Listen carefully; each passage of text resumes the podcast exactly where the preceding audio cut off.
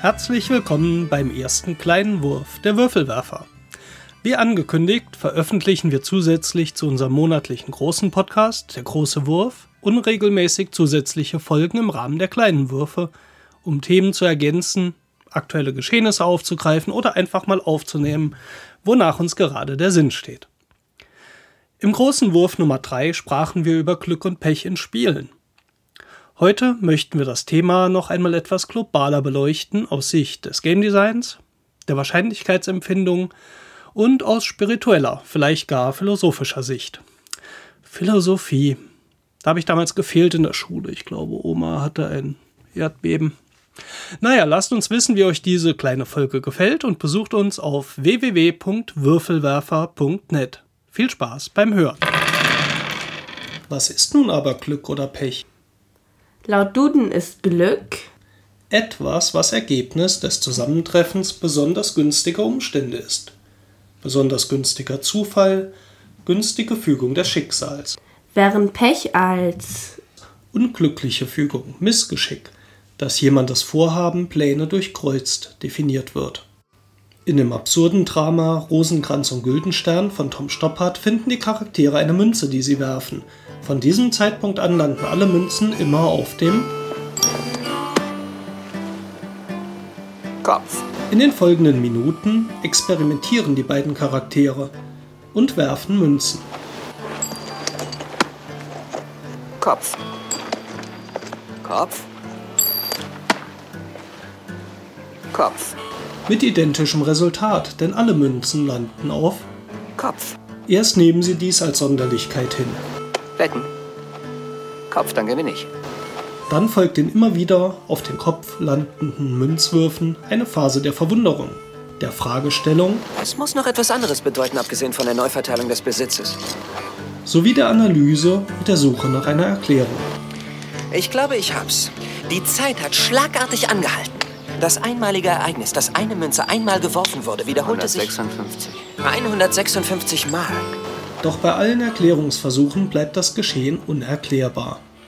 Und das führt bei Rosenkranz und Güldenstern zu einem Gefühl des Unwohlseins.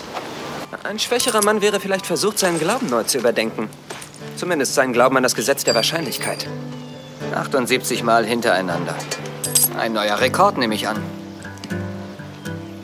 Ist das deine Annahme? Ein neuer Rekord. Naja, Keine Fragen. Nicht der Funke eines Zweifels. Keine Furcht. Furcht. Furcht! Diesem Unwohlsein setzen die Charaktere ihre Denkleistung entgegen, um eine Erklärung zu schaffen, die Licht ins Dunkel dieses Mysteriums bringt und die Furcht vertreiben kann. Sobald diese Denkleistung nicht ausreicht für eine plausible Erklärung, muss die Antwort durch eine andere Erklärung herbeigeleitet werden. Drittens, äh, wir befinden uns jetzt also im Bereich von äh, un-, unter- oder übernatürlichen Kräften. Nun mag die Erklärung mit Hilfe eines göttlichen Einflusses nicht zeitgemäß klingen, aber auch unsere Erklärung mittels der Begriffe Glück und Pech ist sehr ähnlich. Ist es nicht auch die Suche nach einer Erklärung für die Geschehnisse in unserem Leben und die Interpretation dessen, was uns im Leben widerfährt? ein buddhistisches Gleichnis macht dies deutlich. Der alte Buddhist lebte nun schon viele Jahre alleine mit seinem Sohn in der Hütte. Eine kräftige, zum Reiten gezähmte Stute war ihr ganzer Besitz. Eines Tages war die Stute verschwunden, niemand wusste wohin, und die Nachbarn bedauerten den herben Verlust. Welch ein Unglück! Der alte Mann lächelte nur still, weiß man's. Wenige Tage später kam die Stute zurück. Ihr folgten ein paar wilde Mustangs. Die Nachbarn kamen zu Besuch und gratulierten zum guten Ausgang der Geschichte. Was für ein Glück!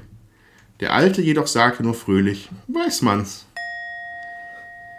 Eine Woche später stürzte der Sohn von einem der Mustangs und brach sich das Bein. Die Nachbarn versuchten zu trösten. So ein Pech, was euch dazugestoßen ist. Weiß man's, erwiderte der alte Mann mit einem feinen Lächeln.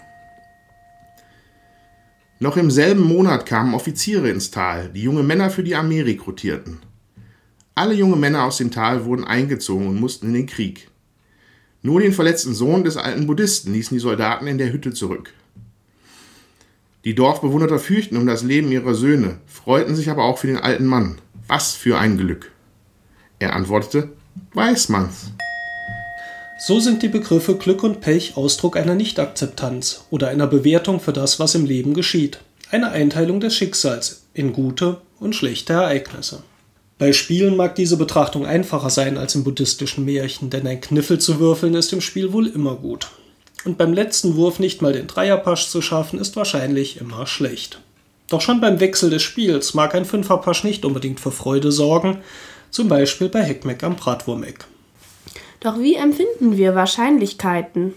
Decken sich unsere Erwartungen vom wahrscheinlichen Eintritt von Ereignissen mit den tatsächlichen Chancen, den mathematisch berechneten Wahrscheinlichkeiten? Die Empfindung bezüglich der Wahrscheinlichkeiten weicht oft von der mathematischen Berechnung ab. Auch die anscheinend logisch sinnvolle Erklärung am Spieltisch mag nicht immer richtig sein. Es muss das Gesetz der abnehmenden Wiederholung sein. Google findet keinen Treffer bei diesem Suchbegriff. Der Spieltheoretiker Richard R. Epstein listet in seiner Arbeit The Theory of Gambling and Statistical Logic die am weitesten verbreiteten Irrtümer in Bezug auf Spiele und Glücksspiele auf. Irrtum 1. Spieler halten niedrigere Erträge bei kleineren Chancen für sicherer als hohe Erträge bei hohem Risiko, selbst wenn statistisch kein Unterschied besteht. Irrtum 2. Spieler addieren Chancen auf. Vereinfacht ausgedrückt wird der Fehler schnell erkennbar. Wenn ich mit einem Würfel eine 1 Sechstel Chance habe, eine 6 zu würfeln, dann habe ich mit 6 Würfeln eine 6 Sechstel Chance, also 100 Prozent. Das ist natürlich nicht der Fall. Irrtum 3. Chancen gleichen sich aus auch bezeichnet als Monte Carlo-Syndrom. Wenn ich schon so viel Pech hatte und mein ganzes Geld beim Roulette verspielt habe, dann muss mit einer höheren Wahrscheinlichkeit endlich mal ein Treffer dabei sein. Rosenkranz und Güldenstern können ein Lied davon singen, erkennen aber diesen Fehler und bemerken sie richtig. Oder die spektakuläre Rechtfertigung des Prinzips, dass jede einzelne Münze, die einzeln geworfen wird, genauso gut auf Kopf wie auf Zahl landen kann und daher keine Überraschung hervorrufen sollte. Jedes Mal, wenn es wieder geschieht. Kopf. Irrtum 4. Sehr unwahrscheinliche positive Resultate sind wahrscheinlicher als ebenso unwahrscheinliche negative Resultate. Hier wird als Beispiel oft der Blitzschlag und der Lottogewinn herangezogen. Irrtum 5. Unwahrscheinliche negative Ergebnisse wiederholen sich seltener als genauso unwahrscheinliche positive Ergebnisse. Was lernen wir daraus über das Spieldesign? Es ist nicht die mathematische Wahrscheinlichkeit entscheidend, ob Spieler ein Spiel als fair in Bezug auf den Zufall empfinden, sondern nur ihr Wahrscheinlichkeitsempfinden. So können auch mathematisch korrekt berechneten Spielen die Bevorzugung einer Seite oder einer Strategie vorgeworfen werden. Wieso benutzen Spieleautoren Zufälligkeiten in Spielen?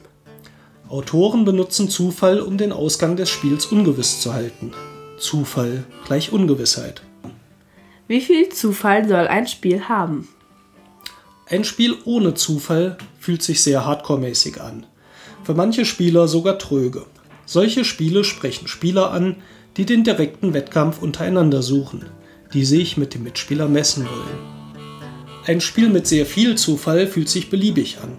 Der Spieler fühlt sich nicht in Kontrolle. Eine sinnvolle Entscheidung ist nicht möglich und daher fühlt es sich unbefriedigend an, obwohl die Siegchancen bei allen Spielern gleich sind. Der Spieleautor Alex Randolph sagte, Das Abenteuergefühl ist ein Element des Spiels. Wir setzen uns der Ungewissheit des Schicksals aus und erleben, wie wir es durch unsere eigene Tätigkeit in den Griff bekommen. Wir wollen als Spieler diesen Einfluss.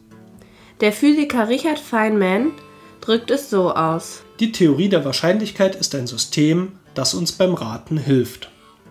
Das Paradoxe daran Zufall sorgt für ein Gefühl der Kontrolle.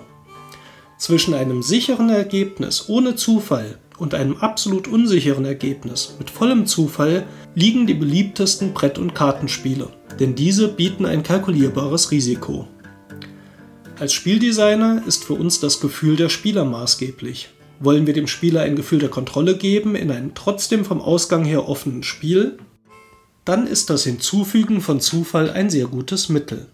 Denn das empfundene Glück oder Pech dient sowohl als ausgleichender Faktor bei unterschiedlich guten Spielern sowie für eine geeignete Entschuldigung, wenn man den Spielsieg nicht davontragen konnte. Was ist denn nun Glück und Pech? Ist es Pech, wenn alle Ampeln auf Rot sind? Oder ist es durch die Schaltung der Ampeln und meine Geschwindigkeit nicht die einzig mögliche Konstellation gewesen? Der Ziegelstein, der mich fast erschlagen hat, ist das Glück? Hat Glück die Schwerkraft verstärkt oder mich ausgebremst? Mathematisch gibt es kein Glück und kein Pech. Glück ist unser Empfinden und unsere Erklärung für positive, aber eher unwahrscheinliche Ergebnisse. Und Pech das Pendant dazu.